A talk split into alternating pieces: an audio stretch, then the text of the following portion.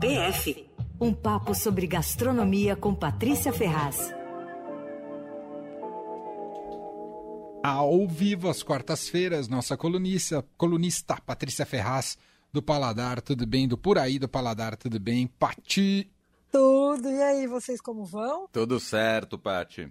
Hoje então, vamos tá falar bom. de mato por aqui, Paty? Mato, hoje é quarta-feira sem carne. Sabe aquela história que segunda-feira sem carne? Agora instituí hoje que é quarta-feira quarta sem carne. Boa. Ah.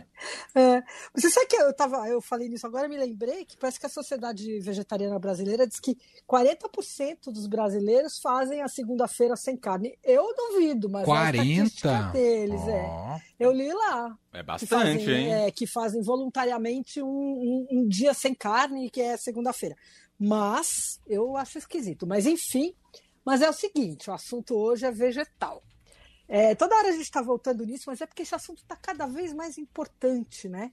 E na semana passada, durante o Madrid Fusion, que é aquele evento de gastronomia importantíssimo, onde são lançadas as tendências, são apresentadas novas técnicas e tal, o chefe catalão João Roca fez uma declaração de impacto. Ele falou o seguinte: o futuro é vegetal. O João é o chefe do premiadíssimo Erceyer Can Roca, em Girona, na Catalunha, né? Ele é um dos cozinheiros mais respeitados da atualidade, o restaurante que ele comanda junto com os irmãos foi eleito número um do mundo duas vezes, às vezes que ele não foi, era o primeiro, ele ficava em segundo ou terceiro, enfim, tem três estrelas Michelin, é dos grandes, né? E, e, eles sempre se, se caracterizaram por serem inovadores, assim, sempre à frente, lançando tendência, tudo. E aí ele veio com essa história dizendo: ó, o futuro não tem jeito, o futuro é vegetal, né? Isso quer dizer, ele não só apostou nessa importância crescente dos vegetais, como ele contou que o menu atual deles tem, é 80% vegetariano, esse, esse, novo. Que é incrível, né? Isso na Espanha, quer dizer, na Catalunha, um lugar que tem só é, forte tradição carnívora, tem, é famoso pela, pela qualidade dos embutidos, pela profusão de peixes, frutos do mar e tal. E aí, assim, ele não foi o único a falar da importância crescente dos vegetais nesse congresso, mas ele foi o de maior repercussão, né? E aí ele cozinhou ali, quando tem que faz, faz lá a apresentação e cozinha. E ele preparou um prato com ervilhas frescas. Eu não vi a foto, mas eu tenho quase certeza que é um que eu já comi lá, que foi a coisa mais engraçada. Eu me lembro que eu anotei isso na minha, no meu caderninho, dizendo assim: um dos pratos mais marcantes dessa temporada era ervilha. Eram umas ervilhas novinhas, assim. Incrível. Eram recém-colhidas. Eu não sei se também porque é tudo muito moderno, muita mistureba, não sei o quê. Quando chega uma ervilha, você reverencia, né? É. Mas assim, era uma ervilha que tinha acabado de ser colhida e eles fizeram com um caldinho leve, meio amanteigado, assim. Me lembro que foi uma das coisas do menu de degustação que ficou na minha memória. o Emanuel tá é. lambendo os beiços com essa ervilha aqui. engraçadão. É, você odeia? Eu odeio. É, uma, é o único, acho que um dos poucos que eu não consigo, Pati, não consigo, ervilha. É mesmo? Nossa, então não vou nem arriscar. Tenho, o pessoal que fala que eu tenho você. medo, não é mais Tre do que não gostar. Infância, né? Isso. Né? Tua mãe devia obrigar você a comer ervilha. É verdade. Como a minha me obrigava a tomar café com leite, até hoje eu não gosto de café com leite. Enfim, é, aí o cara ele também fez lá uma beterraba com oito diferentes preparos de beterraba. Isso porque assim a ideia era mostrar que a versatilidade, né, e as incontáveis possibilidades é uma mensagem claríssima. A cozinha vegetal não é cozinha restritiva que a gente achou que fosse e que era até um tempo atrás, né? É porque a gente perdia a carne, perdia o peixe e tal. A gente está muito longe disso. Assim, os vegetais estão submetidos às mais diferentes técnicas e, é, e acabam tendo até acho que mais versatilidade que as carnes, né? Porque eles vão se prestando melhor. Então pode fazer picles, fermentado, maturado assado, grelhado, tostado, cozido, sei lá, faz creme, purê, serve cru, enfim. É, os vegetais, eles de, de, uma vez por todas, assim, eles saíram do nicho mesmo. Então, uhum. E os uhum. chefes estão cada vez mais voltados para esse mundo vegetal, né? Inventando maneiras de, de preparar. É, isso eles estão fazendo todo sob medida para o Leandro Cacossi, que é vegetariano. É, o Leandro já está antenado. Mais ou menos, mais ou menos, mas eu gosto muito. É. Ele não, eu falou... gosto também, você sabe que eu, eu, outro dia alguém me falou assim, nossa, sua coluna é quase vegetariana, né? A minha coluna de receitas no Estadão não é vegetariana, eu não sou vegetariana, Mas o fato é que acho que se contabilizar, eu faço mais prato com vegetal do que prato com carne. Inclusive, eu ia sugerir pro ouvinte no fim da coluna, mas já antecipo, porque dessa semana o prato do dia da Pati foi um baião de dois vegetariano, que a foto tá um escândalo, maravilhosa. É, e ele ficou Olha, bom. que Eu fui inventando ele, assim, eu tinha, o- eu tinha umas três coisas interessantes, assim, eu tinha o, o arroz vermelho, aí eu tinha um, um pedacinho de coalho e tinha umas bananas da terra. Falei, putz, vou misturar, não sei o que. Daí falei, é, tinha um feijão de corda lá, pá, pá, ficou bom. Fui misturando, fiz com vinagre balsâmico, com azeite, tem um tempero diferente, assim, ficou muito gostoso, viu? Nossa, ficou com uma cara ótima mesmo. É, é. E a semana passada que foram os, os sanduíches vegetarianos na coluna também, É eles verdade. fizeram um sucesso, porque as pessoas elas estão perdendo o preconceito e acho que é mais que isso. Eu acho que assim os vegetais eles estão sendo preparados, deixaram de ser é, acompanhamento, né, e viraram protagonistas. Então é isso, as pessoas estão botando eles nas técnicas completamente diferentes e tal. E tá ficando incrível, né? Então Hum. ninguém sente falta nenhuma de carne nessa situação, né? Verdade. E, e isso está acontecendo no mundo todo, e aí, enfim, por isso que a gente volta toda hora no assunto, né? Na segunda-feira, eu estou especialmente ligada nisso, porque teve essa história do Madrid Fusion. E essa segunda-feira eu fui para provar o menu novo, o omakase vegetariano no Aizome. E omakase é o menu degustação japonês, né? A gente não escolhe, você senta ali, o chefe manda uma sequência de pratos feitos com o que está melhor, mais fresco. E até uma Shiraishi, que é a dona do Aizome, ela lançou um menu ve- vegano, né? Não é nem vegetariano, é vegano. Que é feito conforme os princípios da culinária budista japonesa, que chama Shojin Ryori. É é uma coisa linda, assim, segundo a filosofia budista, alimento é uma dádiva, tem que ser tratado assim, é super bonito. E como a prática budista não aceita violência contra outras formas de vida, então não tem carne, não tem peixe no menu. E ela fez um menu que é espetacular, assim, desde a entrada. Tem um pratinho logo no começo que ela inventou, ela fez lá três tipos de tofu. Um tofu de amêndoa, um tofu feito com leite de amêndoa, né? Um tofu feito com gergelim, aperta, aperta até ele virar um leite e tal. E um outro lá que foi um creme de tofu, assim, tudo com vegetais. Foi realmente marcante. Ela fez até sushi vegetal. Eu já tinha provado uns sushis veganos aí, meio eh, tapafurdos, digamos A brasileira. é, invenção, mas ela fez um de um altíssimo nível. Tinha um que era um, era um, um sushizinho, assim, de mini milho tostado, sabe, amarrado com a alguinha, assim, em cima. Hum. Tinha um outro de tomate fermentado, olha, realmente... Um de ervilha. Tinha. Ia Você bem, sabe que ia bem um de ervilha, hein? A ervilha torta era aberta, esse era diferente. A ervilha era aberta, assim, a ervilha torta, e dentro era, era o arroz. Era o Hum. contrário. É, ó, esse vou mandar para o Emanuel. É, mas eu achei super interessante que ela contou que para fazer esse menu vegetariano, ela acabou tendo que mudar, porque ela continua tendo os peixes, o menu, o restaurante japonês. E tem lá o omakase normal e fez agora esse omakase vegano, né? Mas ela disse que para fazer esse menu, ela mudou toda a maneira de pensar e de fazer o mise en place, que é aquela preparação, né? a pré-preparação dos pratos, de todas as receitas do cardápio e tal. E, e aí, só que o que ela fez? Antes ela fazia as bases, os caldos tal, ah, o dashi, os molhos, tudo com, com carne, peixe, ovo, com o que precisava. E aí chegava algum, algum vegetariano e ela corria para fazer umas adaptações sem carne e tal. E agora ela diz que está fazendo exatamente o contrário. Ela fez todas as bases veganas e aí vai acrescentando proteína, ovo na finalização dos Ah, pratos. Que demais. A base é vegana já. É, é, é, mudou a lógica. E aí ela, daí eu descobri assim, hoje eu fiquei dando umas ligadas para perguntar um pouco para como é que para entender um pouco qual era a, a proporção de pratos veganos atualmente, vegetarianos atualmente nos cardápios e tal. E eu descobri que tem mais gente fazendo isso que ela está fazendo, que a, que a Thelma está fazendo. Em Belo Horizonte tem um restaurante novo chamado Florestal, que está fazendo a mesma coisa. As bases viraram todas vegetais, e aí alguém quer uma carne, um peixe, eles incluem no prato. Uhum. Legal. Que é outro jeito, né? Sim. E eu acho muito interessante. A gente já falou aqui várias vezes de restaurantes premiados de São Paulo, no Brasil e no mundo também, que tem menu vegetariano, é, menu degustação vegetariano. Eu já falei mil vezes, mas eu vou falar de novo, porque acho que o caso do- da Casa do Porco é mais emblemático, né? Um negócio chamado a Casa do Porco. É. O cara fez um restaurante que era só para todos os tipos de porco.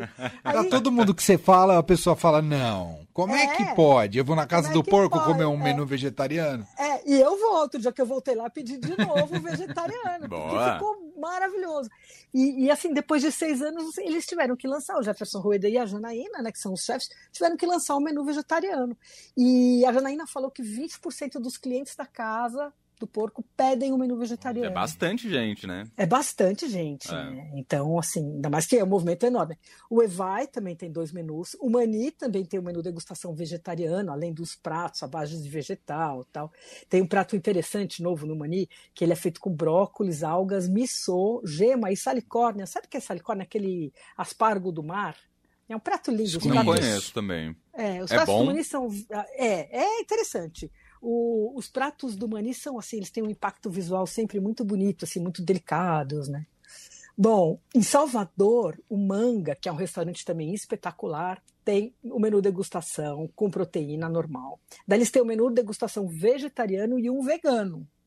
E, e eu me lembro que uma das coisas notáveis que eu provei lá foi um caldo vegetal servido com era aquele buquê garni, assim, um buquê de ervas aromáticas frescas. Era um brodo, assim, você pensa, nossa, em Salvador, o cara vai começar um negócio com brodo, uma sopa, né?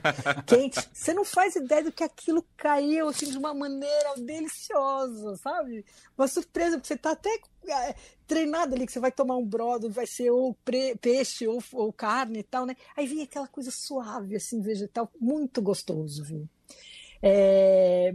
Mas aí eu fiz esse levantamento hoje, dei umas ligadas aí para os restaurantes, dei uma, uma, procurada e tal, e, e eu descobri assim, ó, mesmo quem não está levando a coisa ainda muito a sério, tem no mínimo 10% de pratos vegetarianos, mas a maioria tem uns 40%.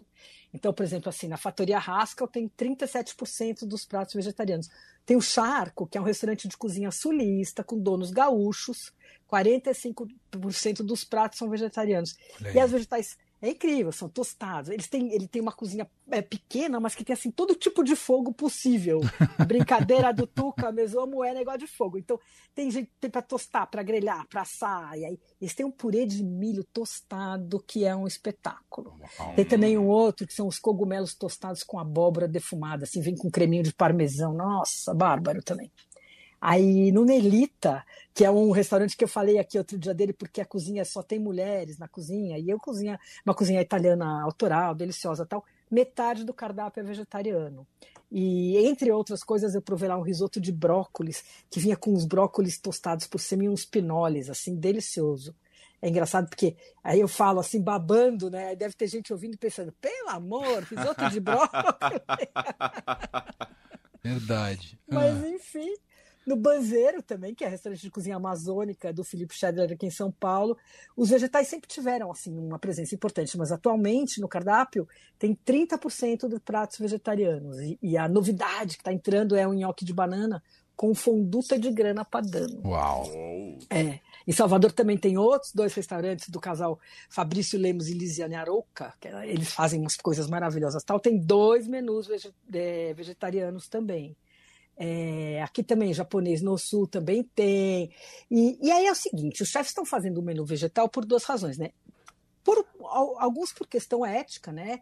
Porque não querem que nenhum bicho seja morto para alimentar ninguém, uhum. e, mas a maioria é pela questão ambiental, sabe? Para reduzir o impacto de emissão, é, porque né, a criação de gado é responsável por 14% das emissões tem desmatamento, tem é, um consumo enorme de água, tem é, uma, um consumo enorme de coisa para alimentar né, os, os, os rebanhos, enfim. Então é uma questão ambiental cada vez mais importante. Né? Sem dúvida. É. Agora, eu acho que como esses pratos vegetais estão cada vez mais tentadores, eu me vejo pedindo vegetarianos várias vezes nos restaurantes, sabe? É, é, é, muito curioso. Você vai vendo assim, você, é, você entra com ela, mas vou comer isso. É, esse risoto de brócolis mesmo. Ah, tinha um monte de coisa. Eu falei, nossa, é bom isso, deve ser bom tal. Enfim. É, não sei se fosse bom ler, ler com certeza, né? é. Agora, você sabe que eu me lembrei hoje com essa história de vegetariano, né? Pensando, nossa, que engraçado, né? Está virando assim, ah, grande coisa, o vegetal.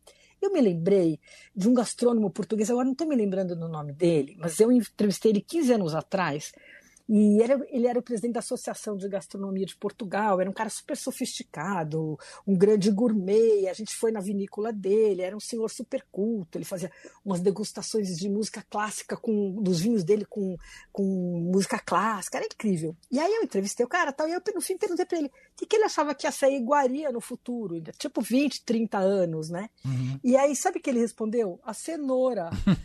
cenoura comum, cultivada.